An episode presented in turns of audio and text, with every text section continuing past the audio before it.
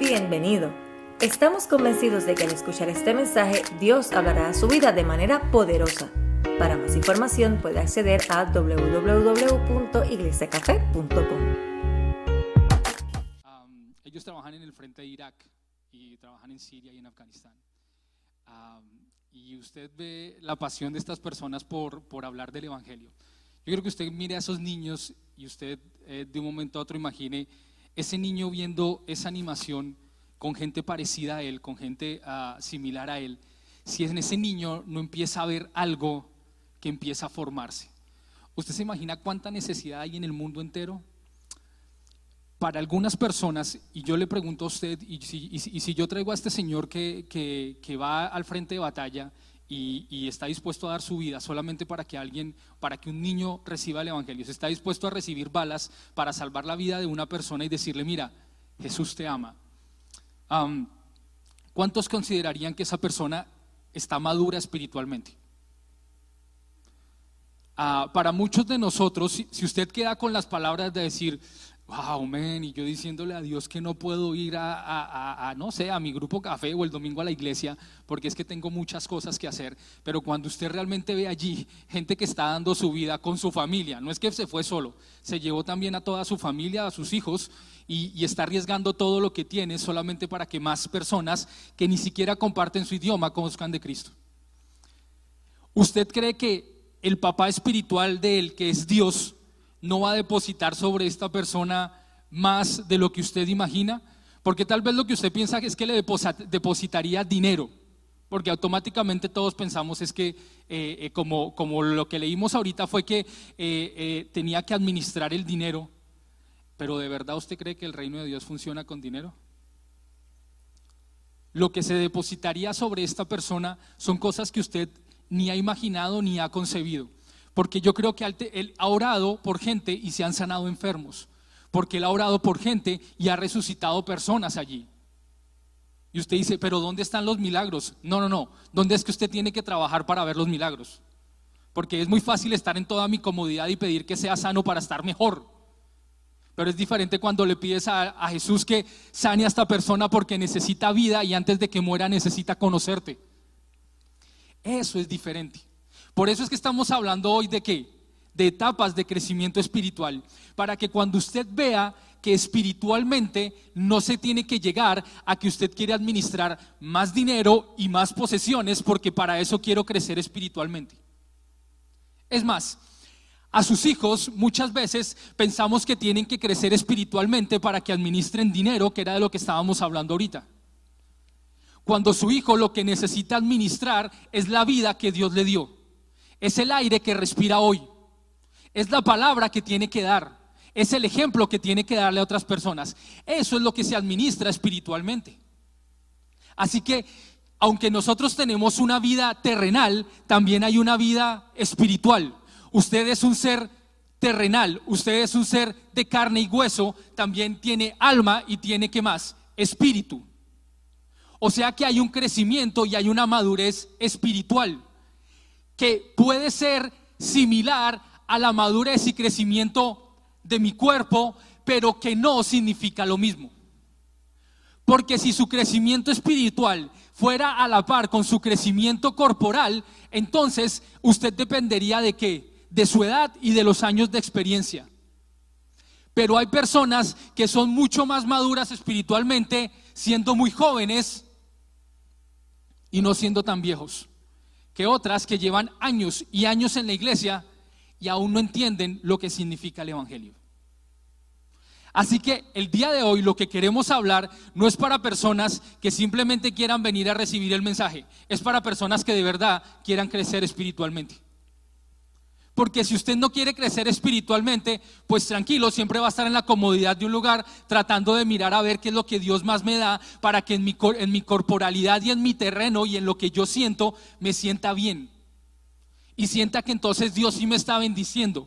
Porque Dios me bendice cuando tengo casa nueva y carro nuevo. Pero no me bendice cuando me levanto y tengo la oportunidad de evangelizar a alguien. Esa es la mentalidad que nosotros tenemos que cambiar. Pero para entender cuáles son las etapas de crecimiento espiritual, Dios trae la Biblia.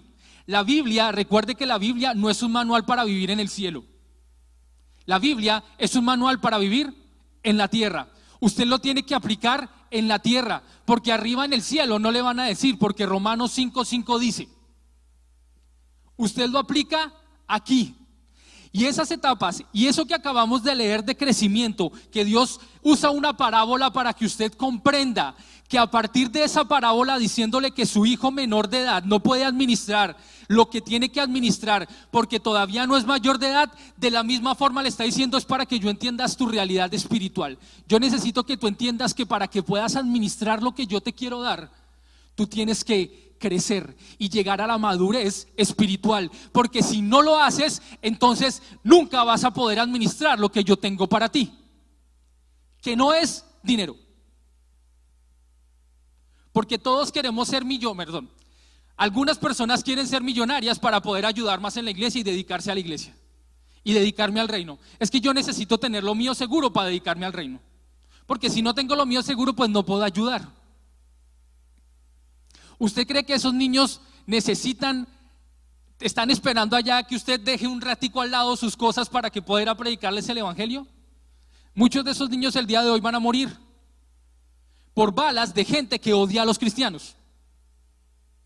Entonces, allí es donde Dios está tocando la puerta de nosotros y nos dice, mira, te voy a mostrar que para que tú llegues a lo que yo quiero darte tienes que crecer. Y para que entendamos el crecimiento, ¿qué tenemos que entender? Cómo nosotros crecemos. La primera etapa espiritual que les quiero mostrar es los que son muertos espiritualmente. ¿Cómo es un muerto? ¿Alguien ha tenido la oportunidad de enterrar a otra persona? ¿Cómo está el muerto? Quieto, callado, no mira ni opina. Los muertos son los mejores compañeros y todos son buena gente. El muerto está muerto. ¿Usted puede ver un muerto? Claro que puede ver un muerto. Si no, vaya a la funeraria. Allí puede que no lo vea por mucho tiempo, pero sí lo puede ver. Un muerto es una persona que, aunque esté aquí todavía, no habla, no respira, no influencia nada ni nadie. Es más, usted puede pasar por el lado y no determinarlo y no pasa nada. La muerte significa ausencia de vida. La muerte significa que usted todavía no tiene influencia ni vida. Cuando usted está muerto, y muchos de nosotros podríamos decir que antes de nacer estábamos qué? Muertos, porque no existíamos. Usted no existía ni en los planes de su papá, ni de su mamá. Es más, su papá y su mamá ni se conocían.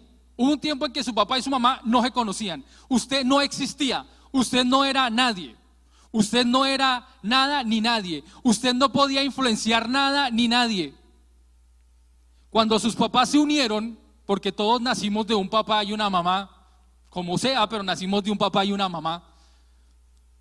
Cuando usted es planeado o no planeado, pero nace, ¿cuál es el primer indicio de que va a haber vida y que va a nacer alguien? ¿Qué usted le ve aquí? barriga. Ahí, cuando van y se hacen la prueba de embarazo, ya saben que ahí hay que vida. Ahora hay vida. La vida que automáticamente me produce una acción. O sea que esa vida empieza a hacer que la mamá engorde, vomite, sienta ganas de no seguir viviendo porque hay unos que les da el embarazo bien difícil. Pero esa mamá que empieza a sentir que algo se le mueve, empieza a tener antojos, empieza a vomitar, el papá se pone nervioso, no sabe qué hacer, conseguir dos trabajos. O sea, esa vida que genera automáticamente acción. Pero antes de que hubiese esa vida, ni la barriga tenía problemas, ni habían cólicos, ni habían eh, eh, eh, nada. La barriga estaba calmada y el papá estaba tranquilo hasta que llegó la noticia. Tax. Ey, salió rojo o azul, no sé, un color de esos. Automáticamente me produce acción. Por tanto, un muerto no produce acción. Y muchas personas están muertas espiritualmente. Entonces, ¿en qué ámbito no producen acción? En el ámbito espiritual. Así que cuando usted vaya y vea gente allá afuera, por más que usted los vea vivos y caminando, muchos están qué? Muertos espiritualmente. No influencian a nadie espiritualmente. No pueden hablar con nadie espiritualmente. No pueden ser, no pueden ser motivo de acción espiritualmente.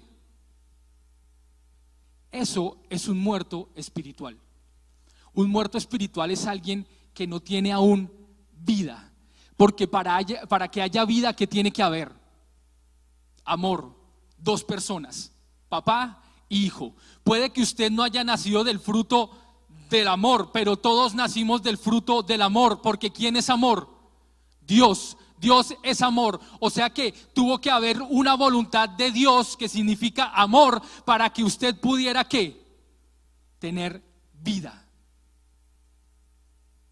Para que usted tenga vida espiritualmente el día de hoy, ¿qué tuvo que pasar? ¿Quién tuvo que morir en una cruz? Un acto de amor de parte de Jesús entre Él y yo me dio oportunidad de tener qué? Vida. Porque cuando usted acepta a Jesús como su Señor y Salvador, eso lo divide en dos. Antes eras qué? Un muerto espiritual. Ahora que tienes vida. Porque antes de que tú conocieras a Jesús, antes de que tú lo aceptaras, espiritualmente no influenciabas a nadie y no servías para nada. Espiritualmente. Así que si usted sale y ve a muchas personas hasta en su mismo hogar, muchos están muertos espiritualmente. Y es la etapa en la que usted y yo sabemos que tiene que haber un acto de amor para que la persona empiece a crecer. Y si alguna de las personas que está aquí ya pasó por esa etapa, porque es fácil de identificarla, entonces después de que una persona nace, ¿qué se convierte? ¿En un qué? Cuando el niño sale le dicen, qué lindo qué? Bebé. ¿Y cómo usted sabe, cuál, o sea, cómo todos cuál es la característica más que define un bebé. La característica más fácil de identificar. Que el bebé, ¿qué es lo primero que hace? Llora. Usted sabe que hay vida y que hay un bebé cuando ¿qué pasa? Yo no he visto al primero que salga hablando o el primero que salga riéndose. No. El doctor, ¿qué es lo que tiene que darle de una vez? El primer golpe para que el niño llore. Así que después de la etapa espiritual de la muerte, en la que en algún momento estuvimos todos, sigue la de cuál? La de un bebé. Y así como un bebé, ¿qué es lo que necesita un bebé? Y si aquí pudiera sacar a las que son mamás, porque yo todavía no he sido papá, yo por lo que veo en Hollywood, asumo que un bebé necesita atención, cuidados, trasnochar. Es más, yo no conozco aquí la primera mamá que deje en las manos, en las manos de, a su bebé a una persona que no conoce. Bueno, hay unas mamás locas, pero la mamá normal llega y dice, no, yo lo dejo con quién? Con mi mamá, o sea, con su propia mamá, yo lo dejo con mi hermana, yo lo dejo en Café Kids, yo lo dejo, yo lo dejo en, uh, yo lo dejo en las manos de alguien que tenga qué? Confianza. Porque al menor descuido, ¿qué puede pasar con ese bebé? ¿Sabe que el cerebro del bebé y el cráneo del bebé todavía no se han desarrollado cuando nacen, por eso algunos nacen con el cráneo un poquito como estiradito, pero tranquilo, no va a quedar así, ya después se le arregla. ¿sí? ¿Qué pasa? Cualquier golpe, cualquier alimento, cualquier falla, descuido, desatención que usted tenga, ¿qué pasa con ese bebé? Su vida corre peligro la vida de ese bebé corre peligro. Un golpe. Usted sabe cuántos niños porque la mamá se descuidó 30, ni 30 segundos, 2 segundos, 4 segundos, 10 segundos, sale en un video en YouTube por ahí un niño colgado. Y no es que la mamá sea mala, es que ¿qué fue lo que pasó? Hubo un descuido. Y espiritualmente es igual. Cuando usted acepta a Jesús como Señor y Salvador, usted tiene un nacimiento nuevo. La misma Biblia dice, Jesús dice, hey, si ustedes no nacen de nuevo, no pueden ser parte del reino de los cielos. Y cuando naces, automáticamente te vuelves un qué? un bebé espiritual. ¿Y qué necesita un bebé espiritual? Atención. Es más, ¿qué caracteriza a un bebé espiritual igual que caracteriza a un, a un bebé eh, natural? Que lloran.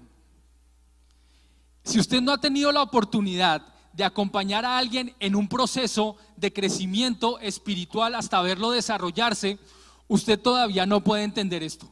Pero sí puede mirarse hacia usted mismo y ver cómo Dios en algún momento pudo haber trabajado con usted. Porque usted al principio, ¿qué necesitó? Atención.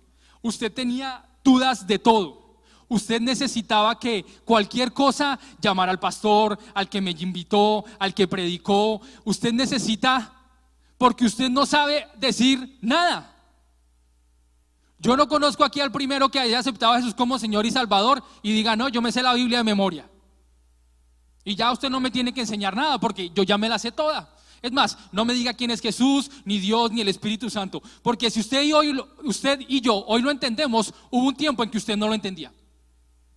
Hubo un tiempo en que usted no... Es más, hay gente que todavía no lo entiende. Hay gente que todavía necesita llorar, que es su único lenguaje que tiene para poder llamar la atención de alguien y que le pueda que suplir lo que necesita necesita que leche, necesita alimento que no sea sólido. Yo no he visto el primer bebé que vaya a un barbecue y coma en el barbecue. Usted necesita darle qué? Leche. ¿Cómo es que se llama esa leche que le dan? N2, N4, QQ. Es como un código ahí de la CIA. Esa leche es la que le tienen que dar al niño. ¿Y por qué es esa leche? ¿Qué trae esa leche? Esa leche trae unas especificaciones bien claras. A esa leche no pueden venir y sacar la leche de cabra y dársela al niño. A no ser que sea un campesino por allá latino bien metido, no le va a pasar nada. De resto sabrá que el estómago se le dañó. Usted necesita darle un alimento específico. De la misma manera, todas las personas que nacen de nuevo necesitan un alimento específico. Si su hijo en algún momento su nieto, si en alguna, alguno de los jóvenes que usted vio que se bautizó el día del jueves, ellos son bebés espirituales. Y muchas veces queremos tratar a un bebé como un adulto. Y muchas veces queremos dar un lenguaje extraño a uno que es bebé. Es más, muchas veces ni les prestamos atención porque no nos importa. Pero si nosotros vamos a evangelizar, golpeamos la puerta, le decimos que Cristo existe, que Jesús murió por ellos, que necesitamos que acepte a Señor Jesús como Señor y Salvador, y chao. ¿Usted de verdad piensa que el reino funciona así? Así que cuando antes de venir a juzgar lo que nosotros decimos o hacemos, póngase en la tarea de analizar bíblicamente cómo funciona esto. Porque si no nos esforzamos porque ese nuevo nacimiento tenga el alimento correcto, tenga la atención correcta y pueda tomar las decisiones correctas que él no puede tomar, entonces no va a tener un desarrollo natural. Va a tener un desarrollo frustrado y a golpes. Y gloria a Dios si puede vivir. Porque yo no he visto al primero, usted ha visto a los niños que a veces abandonan en la calle, las mamás innaturalizadas que los dejan. ¿Qué pasa con ese niño? El frío lo mata, el calor lo mata. Y de la misma manera funciona en el ámbito espiritual. Usted no puede dejar que ese bebé pierda la vida. Así que la responsabilidad del crecimiento en el reino es de todos. No es del que predica aquí o el que se para a hablar bonito porque eso significa que va a hacer que la gente crezca.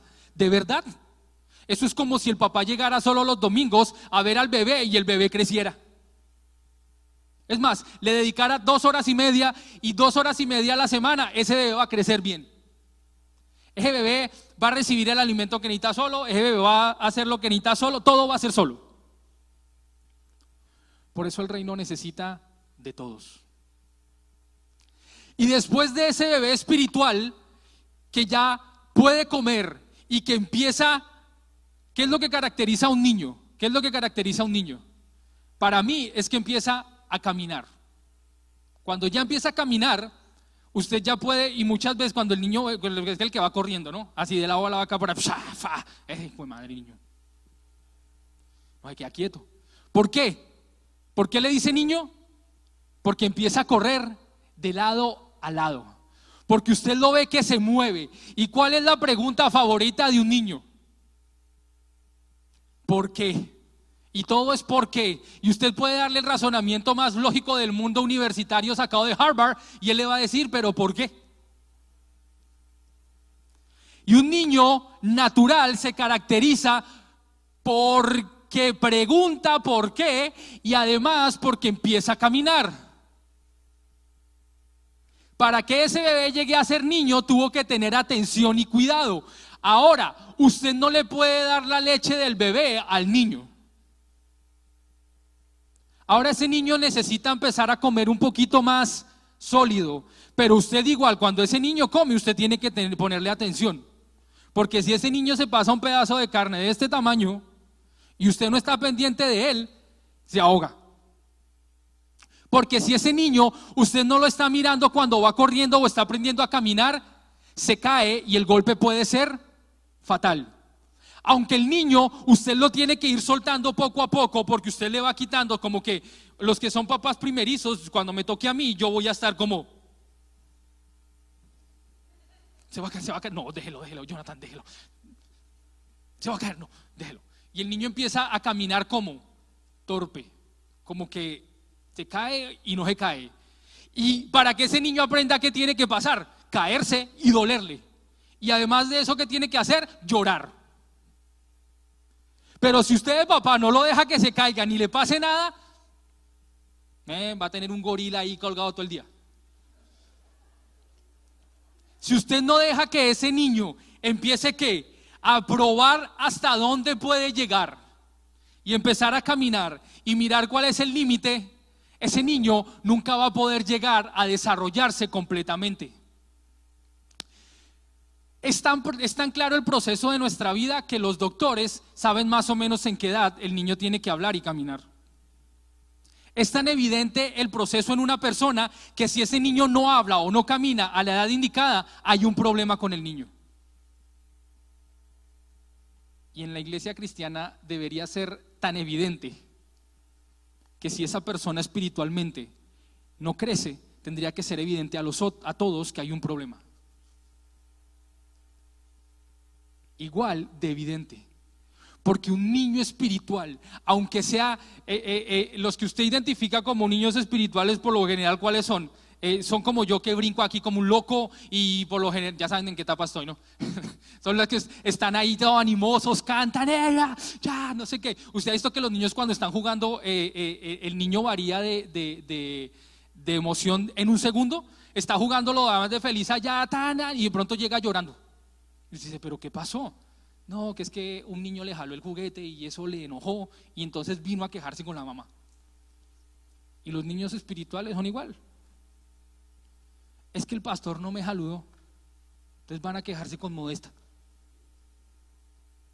Es que a mí como nadie me habla ni nadie me dice nada y van y se quejan allá con el primero.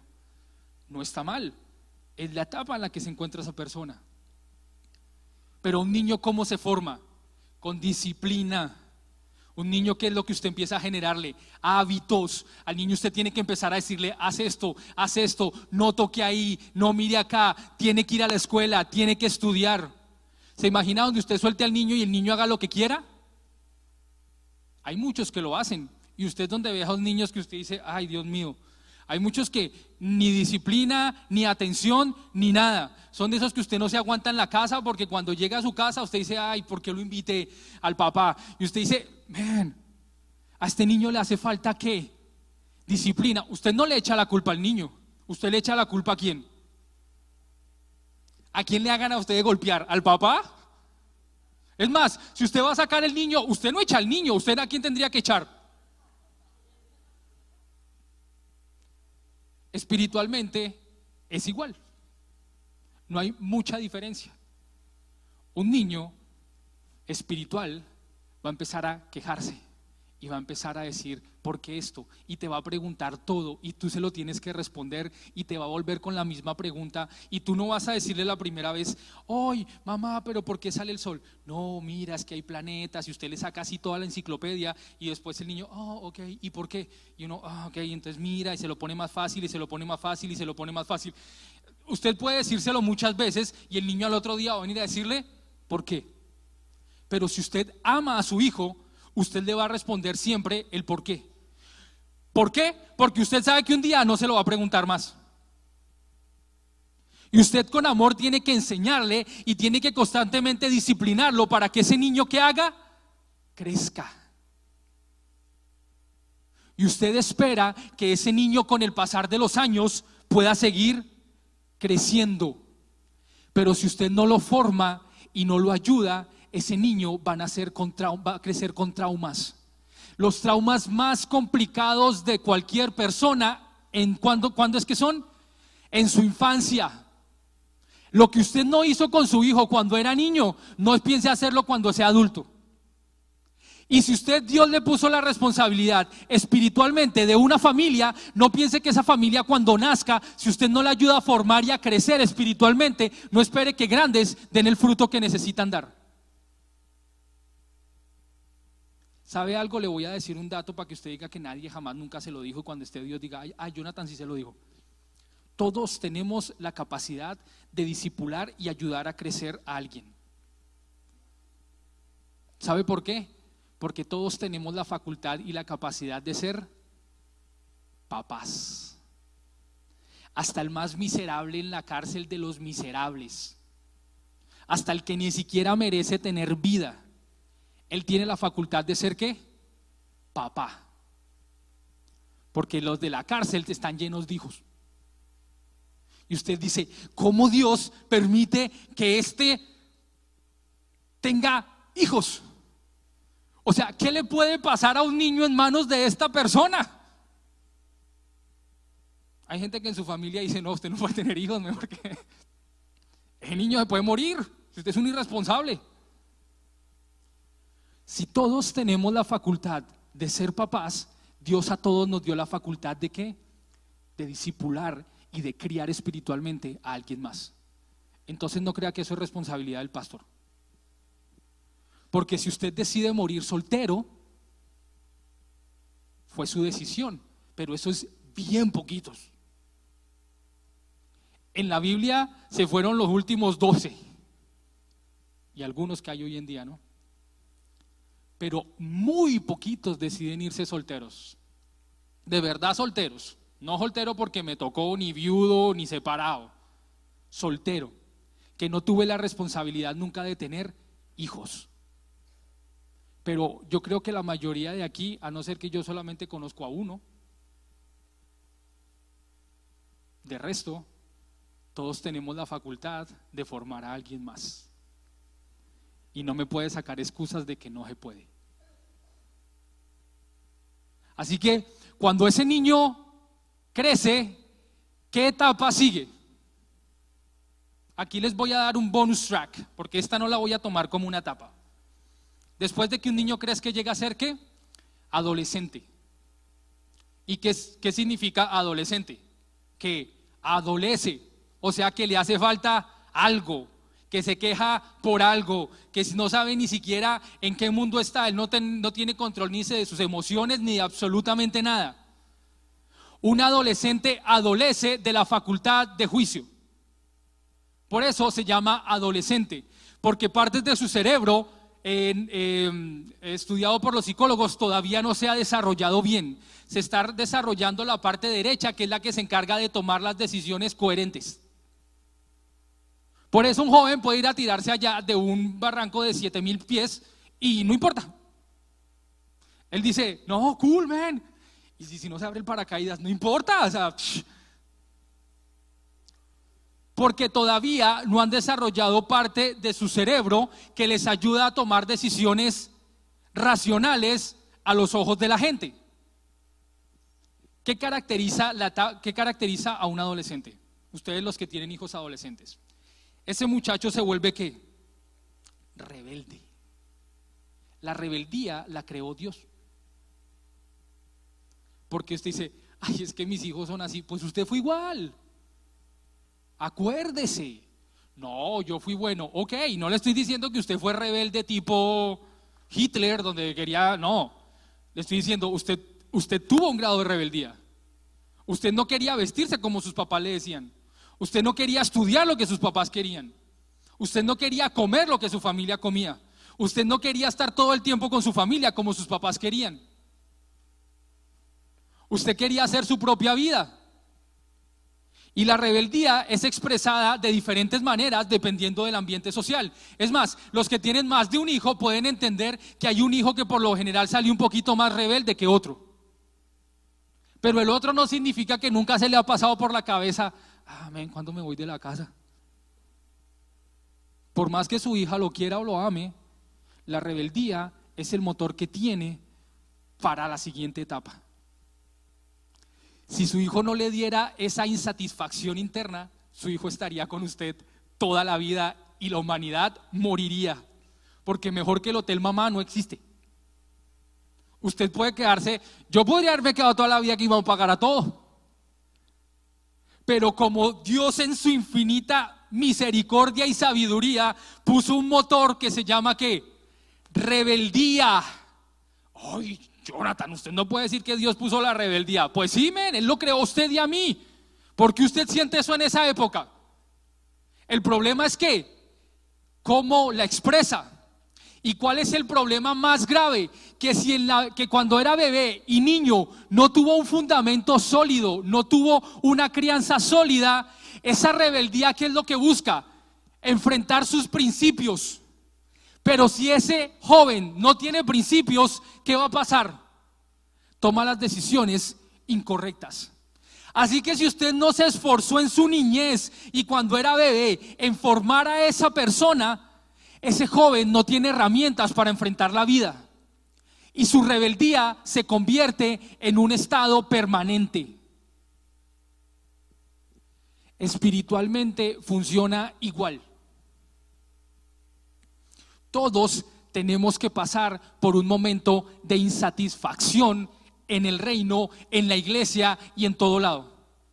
Si usted todavía no ha pasado por ese momento de insatisfacción y piensa que la iglesia y esto es lo mejor del mundo y nadie jamás te va a hacer daño, todavía no has pasado por la adolescencia espiritual. Si el pastor o cualquiera de los líderes todavía no te ha hecho algo que te enoje y te saque el animal y tú tengas que luchar internamente diciendo, yo me voy de esa iglesia, yo porque sigo ahí, a mí no me gusta esto, yo he sido musulmán, usted no ha pasado por la rebeldía. Porque si su principio no es que confrontado, usted no sabe de qué está hecho. Un consejo para los papás. Y no están los jóvenes aquí, ¿no? Si su hijo aún no ha enfrentado lo que significa las drogas, la prostitución, el lesbianismo, eh, las fiestas, si él todavía no ha tenido ese enfrentamiento solo de sus principios con la decisión, ese joven tarde o temprano lo va a tener que pasar. Con usted o sin usted. Así que lo que su preocupación no es que su hijo no llegue a enfrentar eso, su preocupación es cómo está preparando a su hijo para que enfrente eso.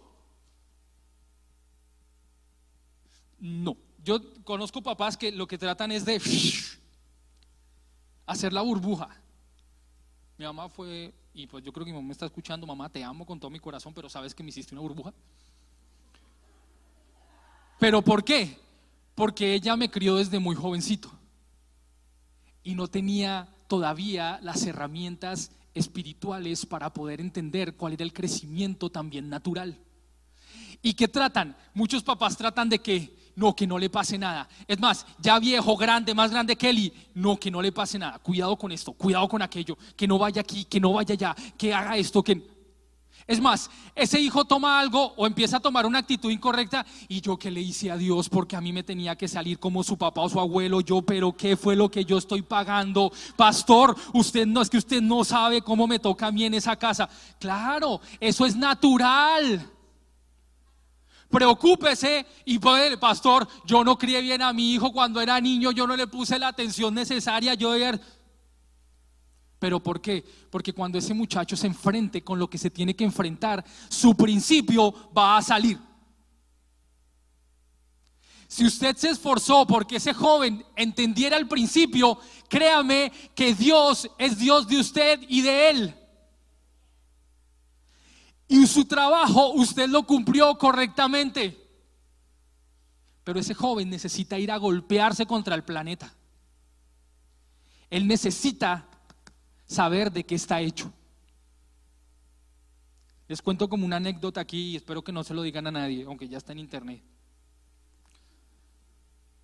Recuerdo que cuando estaba en high school, a mis amigos, que algunos iban a ser sacerdotes católicos y todo, yo estaba estudiando en un colegio católico, apostólico, romano, más... El hecho es que un día salimos por la noche y había un prostíbulo. Y entonces pues, pasamos por el lado y obviamente que dicen la gente, entre, entre. Un joven estudiando de 7 de la mañana a 6 de la tarde todos los días en un colegio masculino lleno de sacerdotes católicos, en unas vacaciones con 10 amigos, ver eso y usted decir, en el high school, ¿entro o no entro? y recuerdo que todos mis amigos estaban ahí, todos, vamos, vamos, y yo, parce, está loco, no vamos a entrar ahí. Jonathan, nadie nos está mirando, son las 2 de la mañana. Yo, ay, Dios mío. Mi principio fue más fuerte que yo. Y no me dejó entrar. Y convencí a los locos de mis amigos que no entraran. Pero mi principio fue más fuerte por lo que mi mamá y mi papá habían sembrado en mí. Y en ese momento ¿Qué cree? ¿Que Dios estaba en Afganistán? No, no, no, no. Él estaba mirando porque él también estaba ¿qué? Cuidando. Él me estaba mirando y estaba que mi principio estaba siendo confrontado. De la misma manera, cuando te ofrecen droga, de la misma manera, cuando te invitan a las fiestas, de la misma manera, cuando conoces a una chica. Tu principio es confrontado. No significa que no tomas decisiones erróneas. Pero el joven espiritual tiene que vivir lo mismo. Y como le estoy diciendo, no significa que usted se tiene que volver un rebelde e irse de la iglesia. A algunos les pasa así. A mí no me pasó así. Pero algunos sí tienen que golpearse, irse y después volver y decir, sí, sí, sí, yo quiero crecer. Pastor, dígame qué hago, que yo hago lo que usted me diga. Pero después de qué? De irse a dar 20 mil golpes por allá afuera para que volviera. Y eso es normal. O muchas veces empieza usted a pelear con una insatisfacción en la iglesia. ¿Por qué no hacen esto? Pero es que deberíamos hacer esto. ¿Y por qué no pasa tal cosa? ¿Y por qué pasa esto? ¿Y por qué Dios me castiga a mí? ¿Y por qué él que empezó conmigo ya está allá arriba predicando? ¿O porque él está dirigiendo un grupo y yo no? Porque esa insatisfacción empieza a moverse dentro de usted. Y usted tiene que empezar a qué? A que su principio sea confrontado y entender lo que el reino quiere para usted. Porque después de que viene la adolescencia, ¿cuál es la siguiente etapa que sí viene? Un adulto. ¿Y usted qué puede entender cuando hay un adulto? ¿Cómo sabemos todos que hay un adulto de verdad en el ambiente terrenal? Porque toma decisiones responsables, pero hay una característica que por lo general a los ojos de todos es visible cuando se casó. La mamá sabe que ya le toca ser responsable cuando cuando se casó. La mamá ya sabe que ay, el papá, ay, ahora sí le va a tocar. Ahora sí va, y ahí es cuando el muchacho, sí, sí, no, yo me vuelvo otra vez. Oh, ¿Qué motiva a ese joven a volverse responsable? Un compromiso. Es un compromiso. El compromiso que decide tomar en un altar, ¿para qué? Para dedicarse y tomar posesión de lo que es suyo. Por eso él anhela con todo su corazón tener que su casa, su familia, sus hijos y lo que Dios tiene para él. Y él que tiene que hacer, cuidarlo. Eso es lo que hace un adulto. Y un adulto espiritual hace lo mismo. Después de ir a golpearse contra el mundo, decide decir, Señor, entiendo que no soy yo, entiendo que no se trata de mí, sino que se trata de ti. Yo necesito tomar de lo que tú me has dado a mí. Esa es mi responsabilidad. Y yo necesito asumir mi responsabilidad. ¿Qué es lo que tienes para mí? Y entonces, ¿qué empieza a hacer ese adulto espiritual? Empieza a crecer, empieza a madurar, empieza a qué? A tomar decisiones correctas, a buscar el beneficio de lo que Dios le dio a él, empieza a desarrollar su ministerio, empieza a desarrollar lo que Dios puso al lado de él, empieza a qué? A mirar a las personas que Dios puso al lado de él para poderle decir, mira, yo soy responsable de ti, necesito que leas la Biblia, quiero que leas la Biblia. Si usted no se preocupa en su hogar porque su familia lea la Biblia, usted no es un adulto espiritual. Porque ¿qué hace un adulto terrenal? Un adulto terrenal se encarga de que haya comida en su hogar, se encarga de suplir lo que necesitan. Se supone que un adulto cuando tiene su hogar y su casa se responsabiliza de lo que le dieron. Usted no espera que decir, oh, qué adulto y qué madurez espiritual cuando ese hombre abandona su casa. Él no ha crecido. Espiritualmente es igual. Si usted anhela ser maduro, si usted anhela crecer, si usted anhela que Dios deposite todo lo que tiene Él para usted y usted pueda desarrollarlo y administrarlo, usted tiene que ser responsable de lo que Dios le dio. Su familia es lo primero que Dios le dio. Y si usted no es capaz de disipular a su familia y de tomar las riendas de su hogar espiritualmente, entonces usted todavía es un bebé, niño o adolescente espiritual.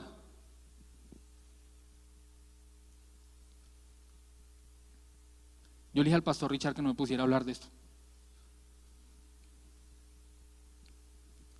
Es fácil identificar a un adulto espiritual, así como es fácil identificar a un adulto terrenal. El hecho de que usted no haya llegado a ser adulto no significa que esté mal. Significa que necesita qué? Un proceso. ¿Sabe cuál es el problema? Que usted nunca avance en el proceso. Ese es el problema. El problema más grande que tenemos en la iglesia es no querer avanzar, no en el proceso de café, olvídese el proceso de café, en el proceso que tiene el reino para ti y para mí, que es un crecimiento en etapas espirituales. Dios no va a poner a un recién convertido a que dirija a toda una iglesia. Dios entiende que necesita que una preparación, un camino que necesita ser formado, pero depende de usted y de mí que tan rápido atravesamos ese camino. Hay jóvenes que a los 19, 20 o 21 años son capaces de tomar un hogar y formarlo correctamente. Y por último, para acabar, viene la etapa a la que anhelamos llegar todos. ¿Cuál cree que es la etapa después de usted ser adulto? ¿Volverse qué? No un viejito. si terrenalmente usted qué anhela hacer. Por lo general es los que ya son maduros y sabios, que sí se los da qué? Las canas. Usted no espera que haya sabiduría en un joven de 17 años. Voy a decirle a ver cómo resuelvo mis problemas a este muchacho. Usted espera un buen consejo sabio de una persona que usted reconoce que tiene que un proceso y un trayecto. Y terrenalmente la única forma de ver que una persona tiene un, un trayecto y un avance, ¿cómo es? Pues viéndole la edad. Aunque hay unos viejitos que todavía nunca han crecido y nunca pasaron de ser... Hay unos viejitos que usted dice, no, este sí, Con piercings aquí, colgado aquí, tres tatuajes de un águila aquí. Y usted dice, pero usted se supone que ya tendría que estar cuidando a sus nietos. No, estoy viviendo la vida loca y somos rebeldes. Y usted automáticamente, ¿qué dice? ven, no creció nunca, papá. Se quedó joven y rebelde, creyendo que eso era todo lo que tenía que hacer en su vida. Sí, porque eso es lo que nosotros somos, rebeldes, y unos viejos en unos conciertos de rock, ah, y uno... A sus ojos, usted va a llamar a ese señor para decirle, venga, usted me puede dar un buen consejo para ver cómo crío a mis hijos, o cómo administro mi tiempo, o cómo administro mi vida. Porque hay muchos en Instagram, viejos que se creen jovencitos porque están marcados aquí y andan con una modelo. ¿De verdad? ¿De verdad usted cree que eso es, ay, sí, es que se ve, yo quisiera ser así? ¿Cómo? No se trata de, no, no, no, se trata de, de, de, cómo te ves y cómo, sino de lo que sale de qué? De tu corazón. Por eso cuando hablé con Modesta, ahí sabe que va a haber qué? Porque el proceso en ella se ve natural, el fruto se ve natural. Pero cuando usted quiere quejar de café, ¿a dónde va? Pero ahí no va a encontrar una buena respuesta. ¿Qué es lo que pasa? Tenemos que llegar a anhelar eso. Ah, los que hemos tenido la oportunidad de tener abuelos, usted no sabe lo bonito que es tener un abuelo. Porque un abuelo se preocupa por los nietos. Un abuelo que hace, anhela que sus nietos sean bien formados. ¿Qué hace un abuelo? Un abuelo ve al niño y lo cuida así sea abuelito. Y le dan un amor y un cariño que hasta a veces ni los papás se los pueden dar. Cuando el abuelo logra ver a ese niño y a ese joven formarse, ese niño o ese joven tiene un amor especial por su abuelo. No es el mismo amor que siente por la mamá o el papá es un amor especial. Y sabe que de su abuelo que sale, palabras de sabiduría. Todos nos acordamos de los dichos del abuelo. A caballo regalado no se le mira el diente, eh, el que siembra cosecha. Eh, usted conoce todos los dichos de los abuelos, ¿sí? Usted sabe que su abuelo no va a hacer que nada malo si ese abuelo tiene una que una demostración de que es un maduro y que los años le han enseñado. De la misma manera, espiritualmente, nosotros tenemos que llegar a ser influyentes espiritualmente, porque un abuelo se caracteriza por ser un buen abuelo cuando es influyente. Cuando el abuelo es influyente, entonces significa que has tenido un proceso natural que lo ha llevado a que sus años y su experiencia le den la sabiduría para decidir y para tomar determinación de qué es lo mejor para usted o para el resto de la familia. La Biblia relata cómo los hijos del rey David de Salomón, perdón, perdieron su reinado. ¿Cómo fue? ¡Ey! Tienes una ciudad ahí. ¿Cómo fue que se dividió el reino? Pusieron a un loco joven que dijo, ¡Ey! Yo soy gobernador ahora. Eh, ¿Qué tengo que hacer? ¿Qué tengo que hacer para que este pueblo me sirva?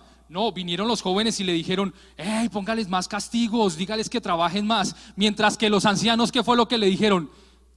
Tenga paz y tranquilidad con el pueblo trate de negociar con ellos. ¿Qué hizo el joven? Ah, yo le hago caso a mis amigos locos. Eh". Y hubo división en el reino. Por no escuchar la voz de la sabiduría. Cuando tome una decisión en su vida, asegúrese de que no solo sus amigos fueron los que lo aconsejaron. Asegúrese que una persona que espiritualmente usted ha visto que un proceso que espiritualmente usted puede decir, esa persona tiene un proceso, me puede aconsejar y darme lo mejor a mí. Porque para llegar a ser influyentes espirituales son personas que se preocupan antes que de ellos mismos, se preocupan del otro. Son personas que saben que si tienen que cuidar a sus siete, nietos, ellos los van a cuidar. Es el respaldo que tienen los papás siempre para saber que alguien tiene que cuidar a sus hijos. Son las personas con las que los papás van a hablar y van a decirle a mamá, no sé qué hacer con esto, qué pasa con esto, cómo se hace la sopa, cómo se hace tal cosa, yo no sé cómo se le cambia el pañal. ¿Usted a quién va a buscar? A su papá, que en ese caso es su abuelo. Porque sabe que de él va a salir sabiduría.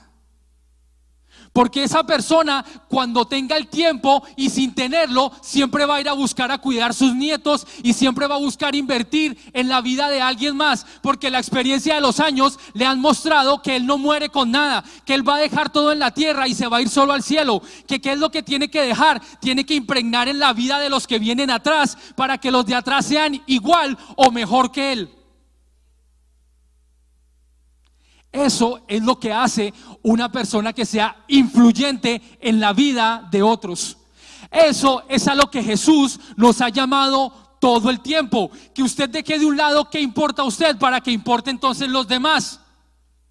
Un abuelo ha entendido que cuando muera, que va a ser pronto, no se va a llevar nada. Que lo que tiene puede que genere una herencia que le va a dejar es más un problema que una ayuda a toda su familia.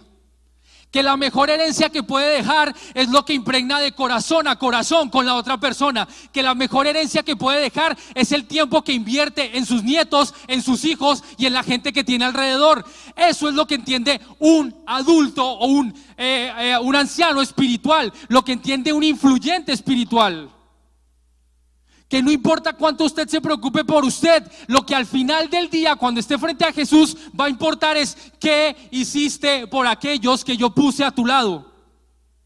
Les di de comer, ok, ¿y qué más? No, tuvieron una casa y tuvieron ropa, ¿y qué más? Les dejé una herencia brutal. ¿Quieres que te muestre qué pasa con esa herencia y te abre el panorama y hay una pelea entre toda su familia?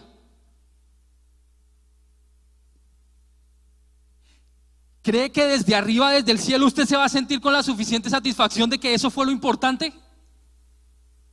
Porque el influyente espiritual entiende que vale la pena dar la vida por los demás.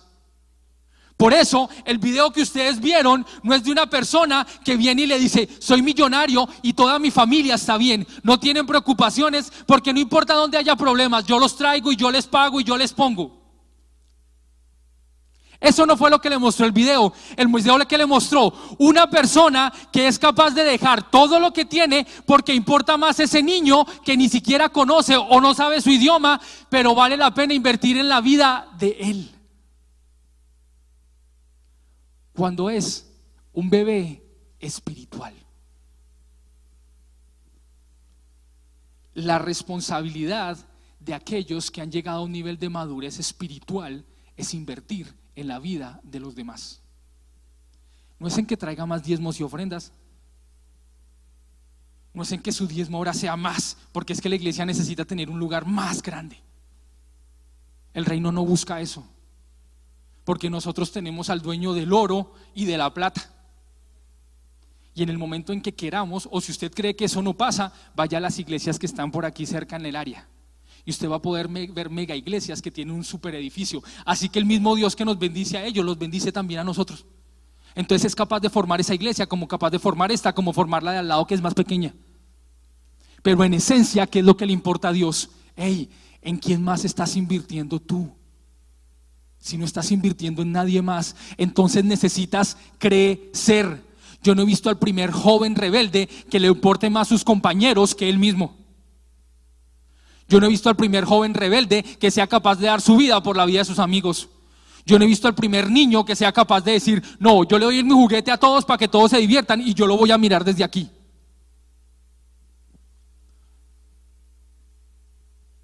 Si usted no anhela crecer espiritualmente, tranquilo, usted se va a quedar así.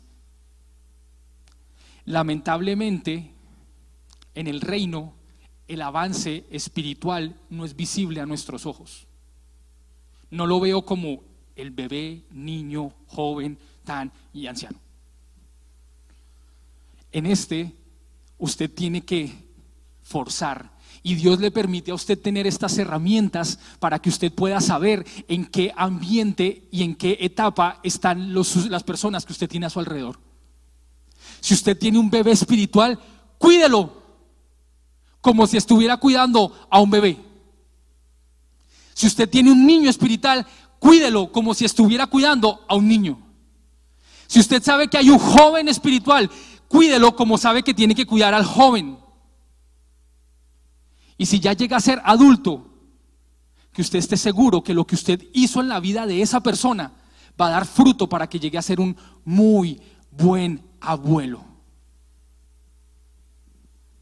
Yo anhelo que mis hijos, los que vengan, que espero que vengan muchos, lleguen a ser los mejores abuelos del mundo. Que lleguen a ser lo suficientemente influyentes como para transformar la gente que está a su alrededor. Así crece el reino. Es la mejor manera de mostrarle a usted en dónde está. Si usted siente en su corazón que usted está en una de esas etapas, tranquilo, eso es normal. Yo le puedo decir en qué etapa estoy. Tranquilo, yo no me la creo que estoy allá, allá arriba en lo influyente. Ninguno ha venido a decirme que le dé consejos de cómo manejar su dinero. Ninguno me ha venido a soltar sus hijos, así que yo entiendo en qué etapa estoy.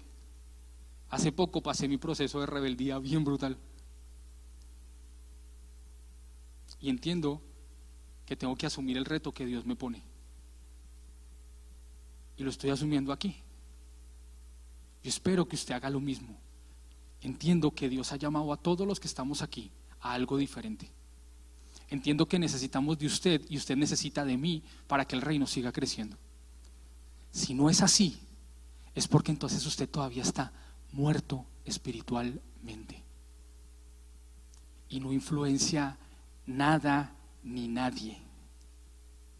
Es simplemente una persona que está ahí, pero que nadie determina.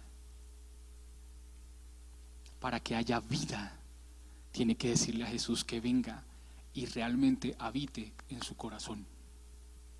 Para que haya acción y usted se mueva si usted no lo anhela, entonces usted tiene que pedirle al Espíritu Santo que le dé eso, anhelarlo. Así como ha sido de bendición para ti, te exhortamos a que puedas bendecir la vida de otro. Recuerda, existimos para ser discípulos y hacemos discípulos para hacer la diferencia. Si deseas saber más acerca de Iglesia Café o dar alguna donación, puedes hacerlo a través de nuestra página de internet a www.iglesiacafé.com.